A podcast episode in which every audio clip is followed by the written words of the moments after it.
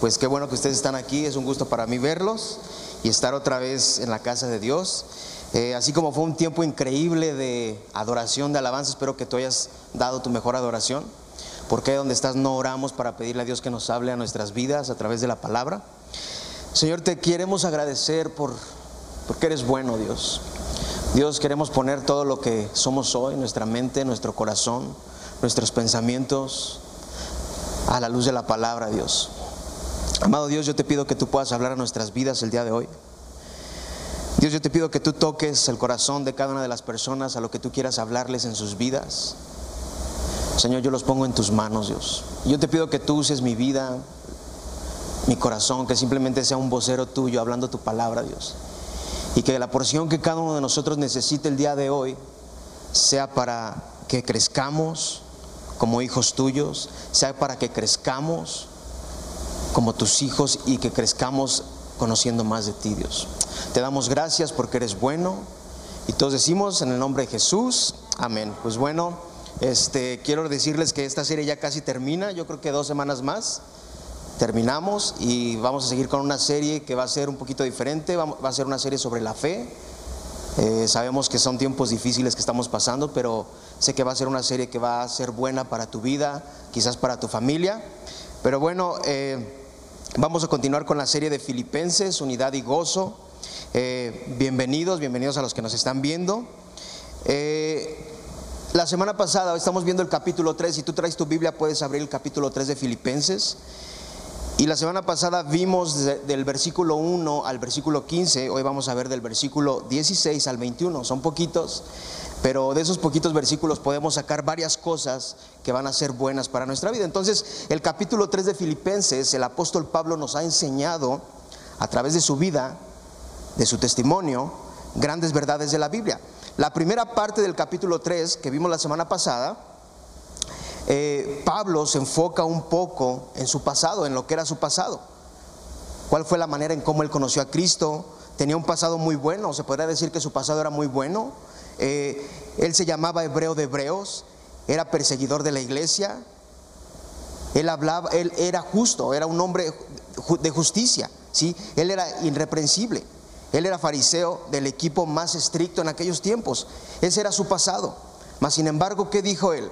Todo lo que para mí era ganancia, ahora es pérdida por amor a Cristo a fin de conocer y ser como Él. Entonces, imagínate, en estos tiempos, quizás tú tengas un presente muy bueno y quizás sea un presente que tengas que otras personas quisieran tener.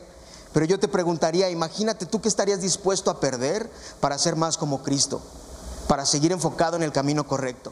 Después Pablo está hablando de su presente. Su pasado para él era basura. ¿Cuántos de aquí dicen mi pasado era basura también? No, yo podría decirte que el pasado de mi familia sí era basura, porque éramos una familia, eh, mis papás y muchos tíos eran una familia, era basura por muchas cosas, que algún momento lo hablaremos. Entonces, ¿para cuántos de aquí puedes decir mi pasado sí, sí era, es basura, no? Pero en el presente él dice, hermanos, todavía no pretendo ser perfecto, no he alcanzado la perfección pero tengo un camino trazado para llegar a una meta. ¿Sabes una cosa? Cuando tú sabes que no eres una persona perfecta, eso es madurez. Eso es ser maduro. Reconocer que en ti eh, no hay perfección, que hay imperfección y que necesitas más de Dios cada día en tu vida. No somos lo que deberíamos de ser, pero nos esforzamos para alcanzar una meta. Como lo hacía el apóstol Pablo, ¿no es así? Eso es lo que tiene Pablo en mente. Correr como un atleta y llegar a la meta. ¿Cuál era esa meta? Un futuro glorioso. Yo te pregunto, ¿cuál es tu meta el día de hoy? ¿Cuál es tu meta? Y es como, es como él está corriendo la carrera cristiana, poniendo su mirada en las cosas que son eternas, en lo eterno. ¿Tu mirada está enfocada en aquí y ahora o tu mirada está enfocada en lo eterno? Y recuerda que lo, lo glorioso, lo importante es lo eterno. Eso es lo importante. Entonces dice el versículo 16, sin embargo, continuemos viviendo según la misma norma que hemos alcanzado. Sin embargo, continuemos viviendo según la misma norma que hemos alcanzado. Pablo exhorta a los filipenses a que sigan el camino que conduce a la victoria verdadera. Los filipenses son animados a que se mantuvieran alineados en el progreso espiritual. yo a cada uno de ustedes, como hijos de Dios, como cristianos, yo te podría animar a que tú sigas viviendo conforme a lo que has alcanzado en tu crecimiento en la fe. Que te, conduzcas por ese camino, en la fe que has alcanzado, en buscar de Dios, en amar a Dios. ¿no? Dice primera de Pedro 2.2, deseen como niños recién nacidos la leche pura de la palabra, para que, para que por ella crezcan para salvación que tu anhelo por la palabra de Dios sea como, como el niño recién nacido anhela la leche de su madre. Aquellas, que aquellas mujeres que han tenido niños, ¿cómo se pone un niño cuando ya tiene hambre? No, está inconsolable. No, su llanto retumba en tus oídos. Así debemos de desear nosotros la palabra de Dios. Que tu, anhelo, que tu anhelo cuando tú vengas a la iglesia, cuando vengas a la casa de Dios, sea para aprender la porción que Dios tiene destinada para ti. Lo que Él quiere hablarte a ti lo que Dios quiere enseñar a tu corazón. Que tu anhelo al adorar sea rendir todo lo que tú eres y agradecer a Dios porque te dejó vivir una semana más. Dar todo a Dios. Entonces, en los siguientes versículos del 17 al 21, el subtítulo es la ciudadanía celestial. El 17 dice, hermanos, sean imitadores míos y observen a los que andan según el ejemplo que tienen en nosotros. Aquí vemos dos cosas que son importantes. Di conmigo dos cosas importantes. Dice, imitadores míos, dice Pablo, y ejemplo de nosotros. Entonces, lo principal es que Pablo se pone de ejemplo y no, y no es pensar que él se está poniendo en una actitud de ególatra, de egocéntrico. Él sabía muy bien que no era una persona perfecta. Él sabía muy bien que no era, que no, era una persona sin pecado. Mas, sin embargo, era un gran ejemplo. Él era un gran ejemplo. Él podía decir, así como lo dijo en 1 Corintios 1:11, sean imitadores de mí como yo soy imitador de Cristo. ¿Cuántos pueden decir de nosotros, hey, imítame a mí? Porque yo estoy imitando a Cristo. ¿No? Todos como creyentes somos imperfectos. Si alguien viene y te dice yo soy perfecto, eso es una equivocación. Todos como creyentes somos imperfectos. Cada uno de nosotros necesitamos ejemplos de personas que son menos imperfectos que nosotros. ¿Sí? y que, son personas ejemplares en el proceso de Cristo, que como sabemos es la meta de la vida cristiana. La vida cristiana es eso, hay una meta a la que vamos, la meta es Cristo, la meta es la eternidad.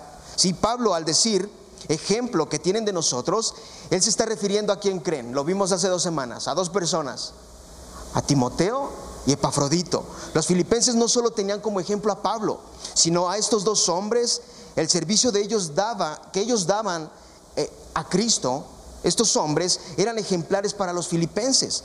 Y tú y yo necesitamos ejemplos auténticos, ejemplos reales, concretos. Claro que por poner tu mirada en el hombre eh, no es correcto, por una razón. Porque el hombre de Dios un día te puede fallar. El hombre de Dios un día se puede equivocar, ¿sí? Pero también es, es una hipocresía decir, ¿no? Que cada cristiano diga, hey, haz lo que yo te digo, más no lo que yo hago. ¿no? Muchas veces decimos, haz lo que diga la palabra de Dios, pero mi ejemplo no lo veas porque como cristiano no doy el ancho. No, eso no está bien tampoco. Tú y yo somos ejemplos para otras personas y tenemos que vivir a la altura de la cruz, a la altura de Cristo, ¿sí? Y en las amistades busca personas que te edifiquen, mujeres, hombres, matrimonios, que sean de bendición para tu vida, que sean ejemplos para ti, para que sigas creciendo en el amor, en unidad y gozo. Y quizás Dios te rodeó de personas a ti que necesitan de ti, que necesitan de Dios. Tú puedes ser una luz para ellos. ¿Sí? Y como líderes y servidores, tenemos que ser ejemplo para la congregación y para los que no son creyentes. Y sigue diciendo el 18 y 19, porque muchos andan, como les he dicho muchas veces, y ahora se los digo aún llorando, que son enemigos de la cruz de Cristo, cuyo fin es perdición, cuyo Dios es su apetito y cuya gloria está en su vergüenza, los cuales piensan solo en las cosas terrenales. Al parecer muchas veces Pablo había advertido a los filipenses sobre el peligro de los falsos maestros. Tal como lo había dicho también en Efesios, tú lo puedes leer, a los Efesios, perdón, tú lo puedes leer en Hechos capítulo 20, del versículo 28 al 30. Pero Pablo, con gran tristeza, se da cuenta de una cosa, que había muchos que andaban de una manera contraria a lo que él enseñaba en aquellos tiempos. Y él tiene a estas personas como enemigos de la cruz. Los enemigos de la cruz eran lo opuesto a los legalistas, quienes celebraban su supuesta libertad en Cristo en la complacencia de su carne. Eran hombres que no se oponían a Cristo.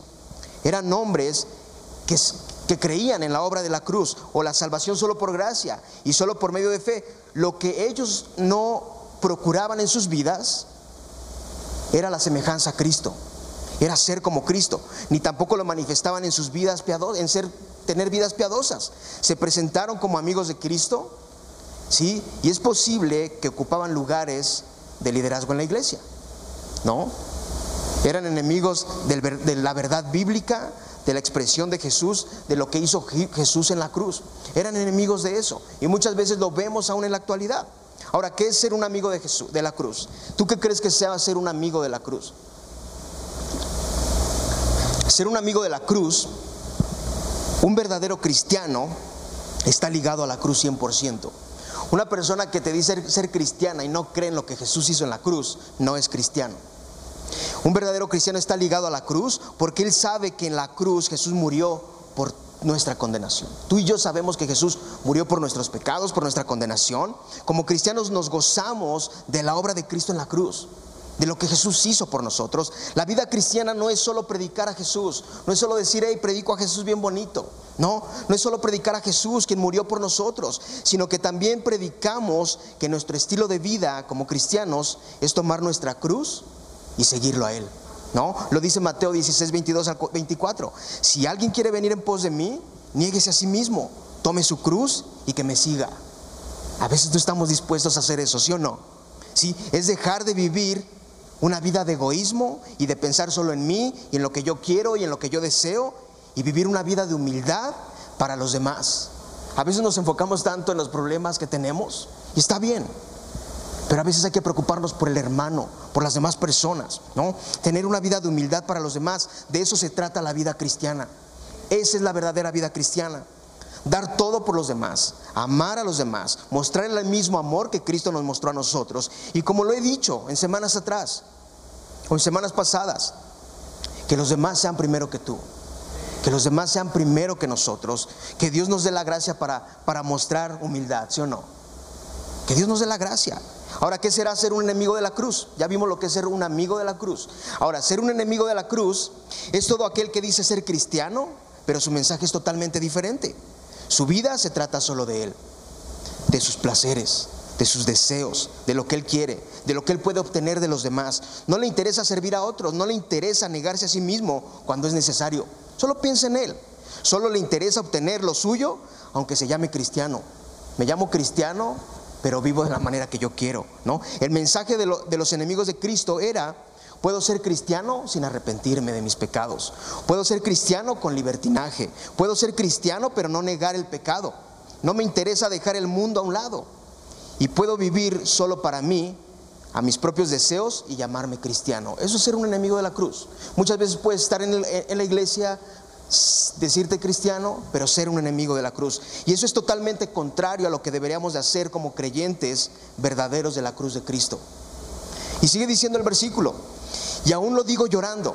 Pablo, en su tristeza, aún llorando por el fin que les esperaba a, estos enemigos de la cruz, el tener su descuido de la santidad de Dios, daban pie a que eh, los, los acusaran, los legalistas, los acusaran de que Pablo estaba predicando una gracia que era barata, la cual no requería ningún compromiso de la vida, ¿no? Entonces, estos hombres estaban dando un ejemplo que era incorrecto, un ejemplo que era incorrecto del verdadero amor de, la cruz. Charles Spurgeon, él pensaba que Pablo lloraba por tres razones, di conmigo tres razones. La primera, el considerar la culpa de estos enemigos de la cruz. Ellos eran culpables de que el verdadero evangelio no fuera valorado por el testimonio que daban. A veces qué difícil nos cuesta dar testimonio de lo que creemos. Pero no te culpes. Somos un cuerpo hecho de carne. Tenemos batallas y dificultades. Pero debemos de ir a la cruz y seguir avanzando. Lo segundo que él pensaba era que al considerar los efectos perjudiciales de su conducta, ¿eran un ejemplo muy bueno? No, eran un ejemplo muy malo para los hermanos. Por esa razón Pablo les dice, hey, imiten nuestro ejemplo, lo que nosotros estamos haciendo. Él se preocupaba porque muchos creyentes pudieran ser influenciados por estos falsos maestros. Los enemigos de la cruz de Cristo son una influencia negativa para la iglesia. Y para el mundo son un testimonio malo. No son luminares en la oscuridad, son oscuridad en la oscuridad. Y el tercero es su perdición. Eso era lo que le dolía mucho a Pablo, que ellos se perdieran, no aquí en la tierra, en una vida eterna. ¿Sí? Su queja jamás era sus prisiones. Él no se quejaba por su prisión, porque estaba preso, por el sufrimiento que tenía, por lo que le pasaba personalmente, sino por aquellos que se perderían en el futuro. Esa era su preocupación. Y Charles Spurgeon recito lo que dice, yo nunca he leído de que el apóstol lloró cuando él era perseguido. A pesar de que lo latigaban, le latigaban la espalda, yo creo que él nunca derramó una lágrima de sus ojos mientras los soldados le azotaban. A pesar de que fue puesto en prisión, leemos de, su de, su de sus cantos, cuando de su, nunca, de sus, nunca de sus quejas, yo no creo que él nunca haya llorado cuando de cualquier sufrimiento o peligro a los cuales él mismo era expuesto por el bien de Cristo. Yo llamo esto una tristeza extraordinaria debido a que el hombre que lloraba no era una pieza suave de sentimentalismo, muy pocas veces derramaba una lágrima aún en las pruebas más graves. Sus lágrimas eran por la preocupación de la salvación de otros. Entonces, tú y yo, como hijos de Dios, tenemos que aprender a preocuparnos por aquellos que necesitan ser animados. Tenemos que ser una luz para ellos y mostrarles la esperanza que Dios nos ha mostrado a nosotros. Necesitan de nosotros, ¿no? ¿Y quién era Pablo en el pasado? Quizás ya lo sabes, pero Pablo en el pasado era un perseguidor de la iglesia. Todos sabemos eso. Sí, era un enemigo de Cristo, era un enemigo de la cruz. Quizás hacía blasfemar a otros contra Cristo. Y cuando tuvo un encuentro con Cristo, todo en él cambió. Absolutamente todo. Su forma de pensar, su forma de guiarse en la vida, ahora había alcanzado la gracia de Cristo. Sí, siendo él un pecador, haciéndose llamar de los pecadores, yo soy el primero. Conocí el verdadero amor de Cristo. Él entendió que si Cristo murió, todos murieron y que Cristo por todos murió para que los que viven ya no vivan para sí, sino para que sino que vivan para aquel que murió y resucitó por ellos, ¿no? Dice segunda de Corintios 5, 14 y 15.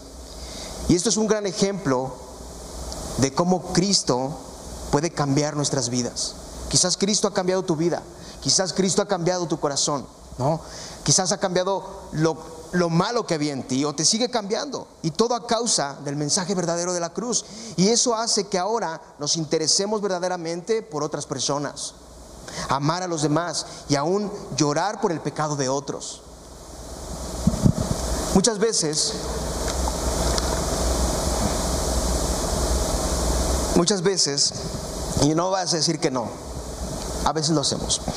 Muchas veces cuando alguien la riega, cuando alguien peca, somos muy dados a juzgar por nuestra humanidad. Somos muy dados a juzgar y sabes, las personas cuando la riegan, cuando cometen un pecado o están mal, cuando la riegan, están arrepentidos y lo que ellos necesitan es ser animados. ¿sí? Es, son amistades reales, amistades verdaderas, concretas, que los ayuden a salir adelante en el proceso que están pasando. ¿sí? Y muchas veces tomamos otra manera de pensar, pero debemos de tomar esta manera porque tú puedes ser una de esas amistades que esa persona necesita, o quizás tú necesitas una amistad así. ¿No? Eso es lo que necesitamos. Una vez más, el versículo 19 dice, cuyo fin es perdición, cuyo Dios es su apetito y cuya gloria está en su vergüenza, los cuales piensan solo en las cosas terrenales. Su fin que era perdición. Estos enemigos de la cruz se estaban encaminando, encaminando hacia la condenación eterna. Primero, los judaizantes dependían de su obra para ser salvados. Los judaizantes eran aquellos que querían imponer la ley de Moisés a los gentiles convertidos en cristianos con el argumento de que era necesario para la salvación. ¿Recuerdas la semana pasada cuando en el versículo, me parece versículo 2, cuando Güero estaba leyendo cuidado con los perros? ¿No?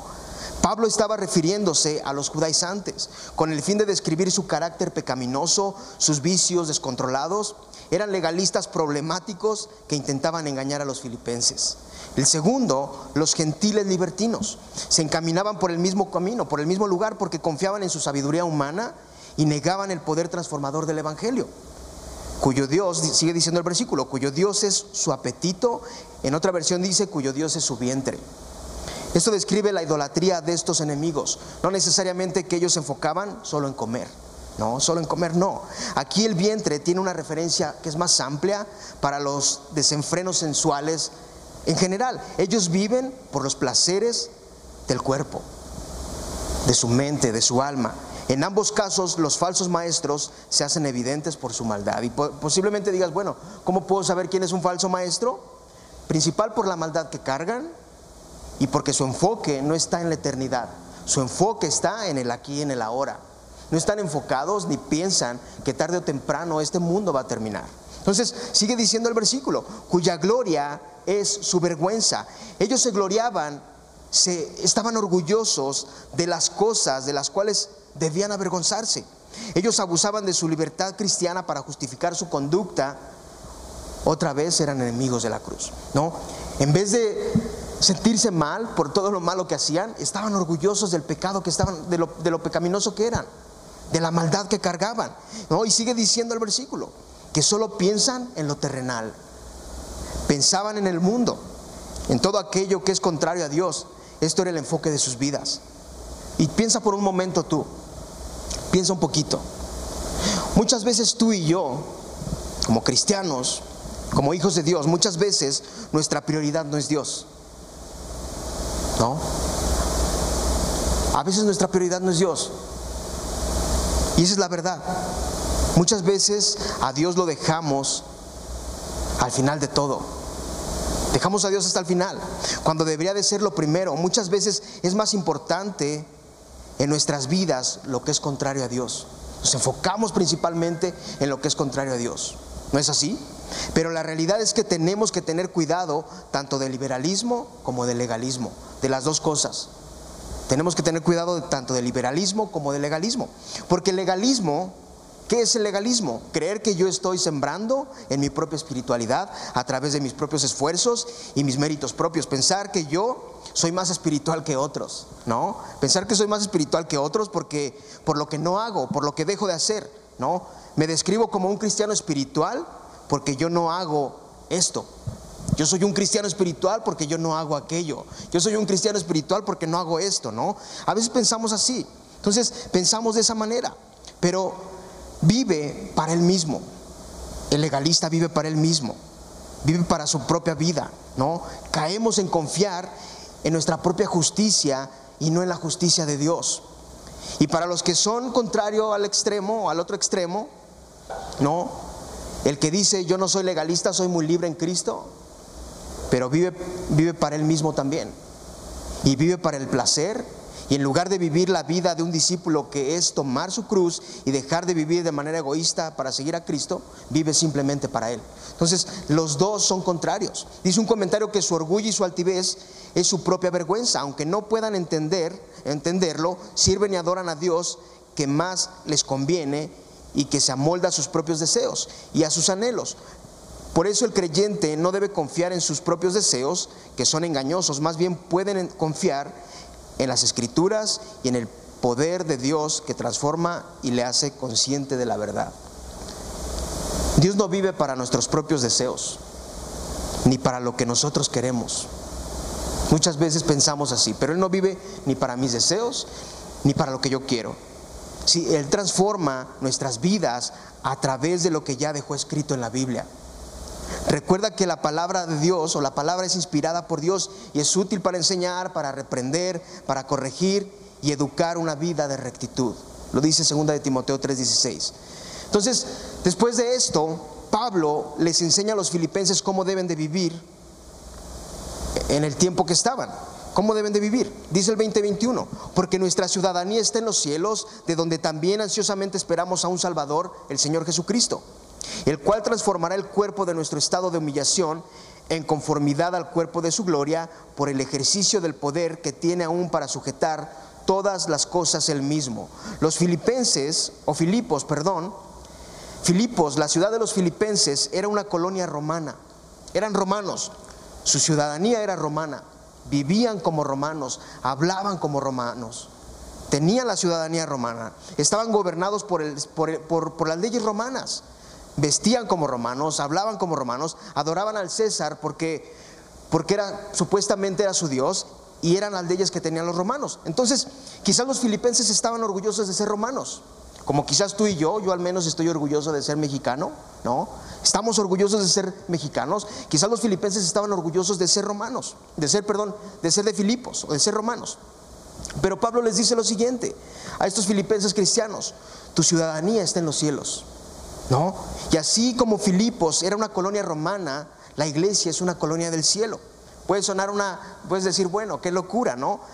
Aunque quizás se podría decir que estamos muy alejados físicamente hablando de esa ciudad celestial, donde los redimidos pueden ver al Señor reinando sobre toda la creación en gloria, los seguidores de Jesús ya pertenecemos a esta ciudad, lo cual define nuestra identidad y los privilegios eternos que tenemos. Pablo le está diciendo a los cristianos de Filipos, la ciudadanía de ustedes está en los cielos. Su nombre está escrito en el libro de la vida. ¿No? Les dice que sus vidas deben estar gobernadas por las leyes que sus por, por las leyes que son superiores a los hombres, las leyes celestiales, las leyes del reino de Dios. Ahora, su conducta, sus costumbres y su idioma debe reflejar el lugar al cual ellos pertenecen, a la patria de la cual pertenecen ya. Entonces, él dice, su Salvador es Cristo que un día regresará del cielo y ustedes deben esperar ardientemente su regreso. Yo no sé tú qué tanto deseo tengas, ¿no? De decir, bueno, mi deseo sí es esperar hasta que Cristo venga. Quizás digas, bueno, no, no sé si vaya a alcanzar eso. Pero debemos de pensar que un día vamos a morir. ¿No? Y debemos de pensar qué es lo que estamos sembrando aquí. Entonces, así como los filipenses en una colonia romana en el extranjero, eran una colonia romana en el extranjero, así ustedes como creyentes son una colonia del cielo en la tierra. Y dice él que quien los visite deberían de ver de qué se trata la vida del cielo aquí en la tierra. Es lo que Pablo les estaba diciendo en contraste a estos hombres que vivían solo para ellos mismos, ¿no? Que les enseñaban a ser liberales, ¿no? Que les enseñaban a poner otras cosas. Él les estaba haciendo ese contraste. Pero Pablo les está recordando que ellos son ciudadanos de los cielos y sus vidas son diferentes. Y es lo que tenemos que hacer, aunque vivimos aquí, en Morelia, ¿no? En esta ciudad hermosa, aunque tú y yo vivimos aquí, tenemos que tener costumbres y principios que son diferentes. No principios como pensamos o como creemos humanamente, sino principios y costumbres que vengan del cielo. Sí, que se vea que nuestra vida se desprende de otro reino, que vivimos la cultura del reino de Dios. Qué complicado, ¿no? Es complicado, no es fácil, ¿no? Nosotros como, como peregrinos y pertenecientes a una patria diferente espiritual, vivimos conforme al espíritu, no a la carne. Nuestros pensamientos y deseos son espirituales. Aunque vivamos en la carne, pertenecemos a un reino espiritual en el cual anhelamos recibir a Cristo como Señor y salvar para que y Salvador para que su obra se haga eterna en nosotros. Eso es el cristianismo. El cristianismo no es lo bonito. No es hablar todo bonito y todo bien lindo. Es seguir a Cristo. Ese es el verdadero, el verdadero cristianismo. Y sigue diciendo el versículo 20, esperamos a un Salvador, el Señor Jesucristo, que sea un anhelo, un deseo en tu corazón. Recuerda las palabras de Pablo en Filipenses 1:23, porque, porque de ambos lados me siento apremiado, teniendo el deseo de partir y estar con Cristo, pues eso es mucho mejor. Él esperaba con paciencia, pero con gran expectación, el ir al cielo o la venida de Cristo. Y yo te preguntaría, ¿cuál es tu expectativa? Como, expectante, ¿qué esperas? ¿Con ansias la venida de Cristo o el día que te vayas? ¿O qué dices? Yo estoy muy cómodo aquí en la tierra. Y dice Gálatas 5:5, pues nosotros por medio del Espíritu esperamos por la fe la esperanza de justicia. Tenemos que vivir no para aquí y el ahora, sino tomando en cuenta la eternidad. Como cristianos vemos la vida diferente. La realidad es que nuestro presente está moldeado por lo que Dios determinó en el futuro. Y nuestra vida está, es distinta porque esperamos a aquel que vendrá a reinar, a Cristo. Debemos de vivir a la manera de Cristo ya que nuestra vida tiene un gran impacto en la eternidad. Y lo que tú y yo hagamos aquí en el ahora, lo que hacemos y lo que vivimos, un día tendrá repercusiones en lo eterno. Por esa razón es que somos distintos. No podemos acoplarnos a este mundo, a esta vida, ¿no? Porque tarde o temprano tenemos que entregar cuentas. es más grande en Dios, aprendes a vivir a la manera a la cual eres ciudadano. No sé cómo estás tú viviendo el día de hoy o cómo estás acoplado. Pero cuando tu anhelo por Dios es más grande, aprendes a vivir a la manera a la cual pertenecemos. No somos amorosos, aprendemos a amar. Somos enojones, dejamos el enojo. ¿No? Somos rabiosos, dejamos la rabia. ¿No? Hablamos de un vocabulario diferente, aprendemos a hablar a la manera de Cristo. Porque nuestra ciudadanía está en los cielos. ¿Y qué es lo que hará Cristo? Según leyendo el versículo 21, dice, el cual transformará el cuerpo de nuestro estado de humillación en conformidad al cuerpo de su gloria, por el ejercicio del poder que tiene aún para sujetar todas las cosas el mismo. Entonces, muchas veces nos enfocamos en los últimos tiempos, ¿no? El año pasado, no sé si recuerdan, eh, creo que fue como de julio a septiembre, eh, de repente hubo un tiempo donde se especulaba que ya era el fin del mundo, ¿no? Que la luna ya estaba roja, ya era el fin del mundo y que, ¿no? Y que la pandemia y que ya era el fin del mundo, ¿no? Y de repente empezó a surgir mucho otra vez lo del fin del mundo. Eh, no sé si recuerdan o no. O dicen, no, ni yo ni cuenta me di. Bueno, especulaban eso, ¿no? Y se empezó a especular que ya era el fin del mundo que ya eran los últimos tiempos, que eran las señales que lleva a acabar el mundo. ¿Y sabes qué es lo que pasa? ¿Qué es lo que causa todo esto?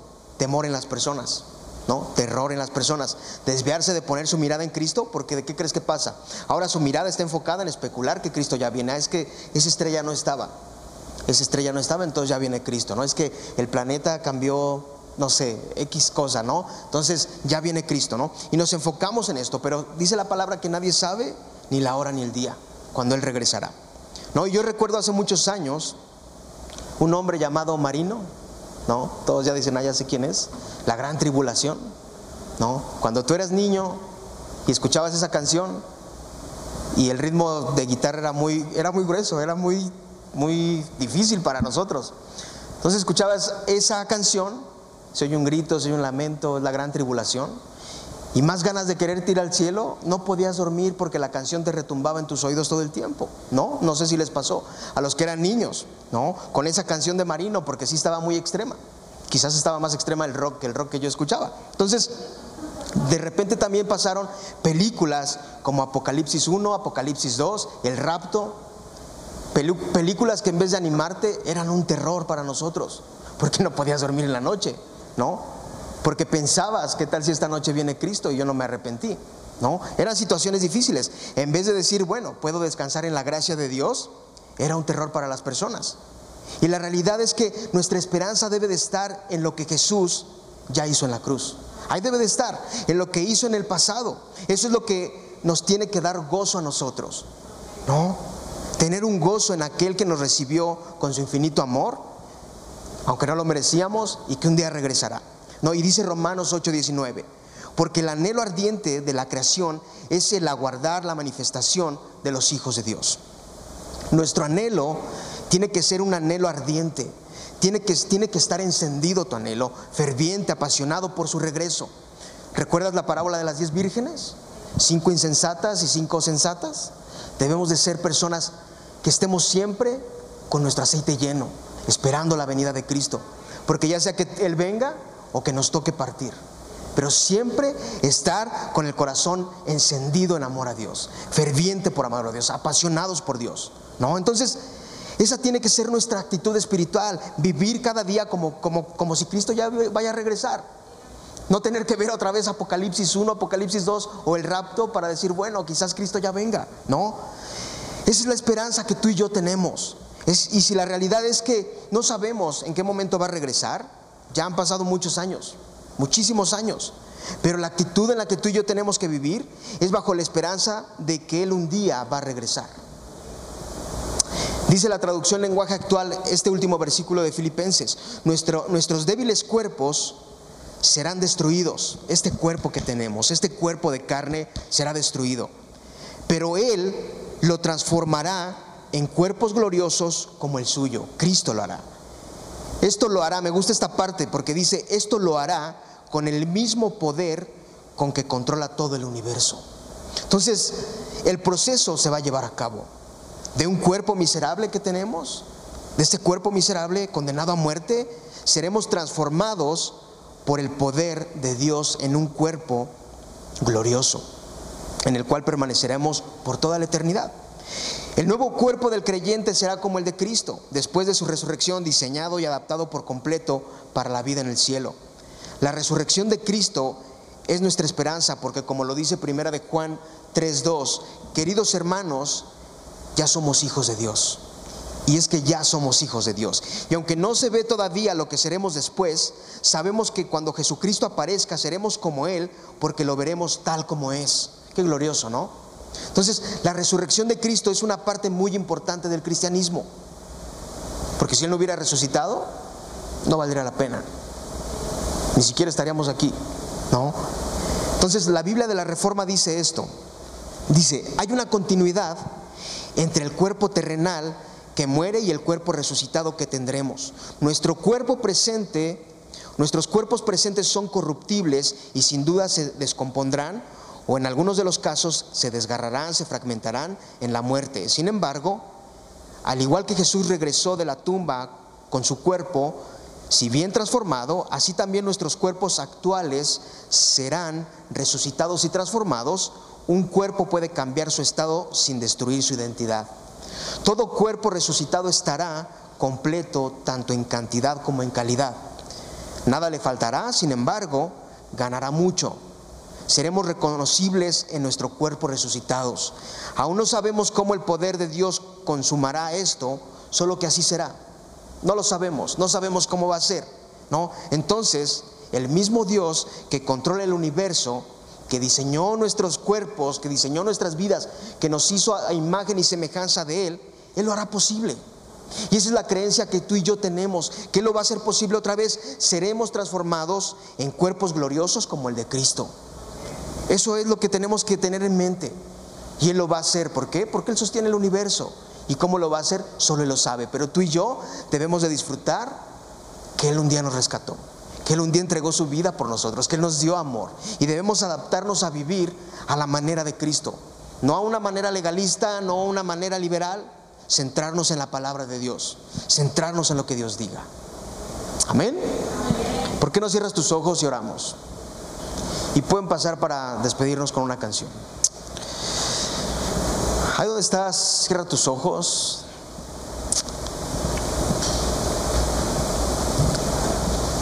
Dios,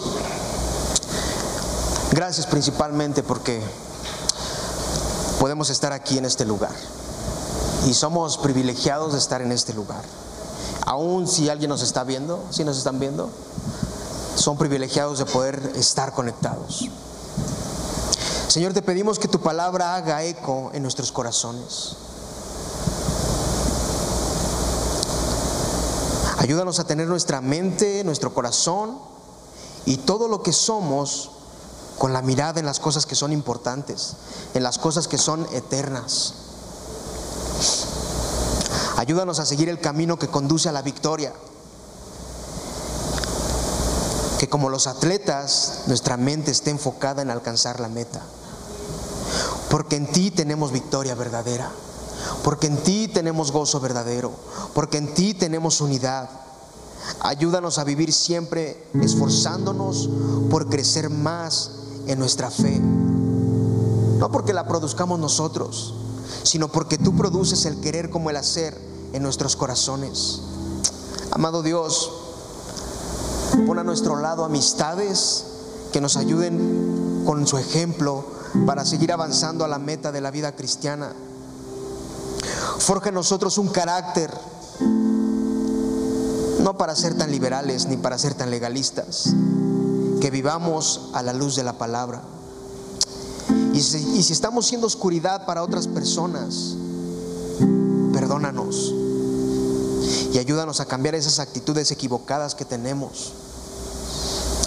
Padre, gracias por hacernos parte de tu reino eterno. Ayúdanos siempre a vivir con gozo, ya sea para esperar tu venida o para ir a ti pero que sea un deleite para nosotros estar enfocados siempre en ti. Si aún alguien no te ha puesto en primer lugar en su corazón, en su vida, te pedimos que tú Te pedimos que tú les des revelación y que tú les des revelación de su pecado, de su maldad y que ellos puedan saber que en ti son libres de esa esclavitud. Amado Dios, te pedimos todo esto en humildad primeramente, si es tu voluntad hacerlo, que sea posible, lo pedimos en el nombre de Cristo Jesús. Amén.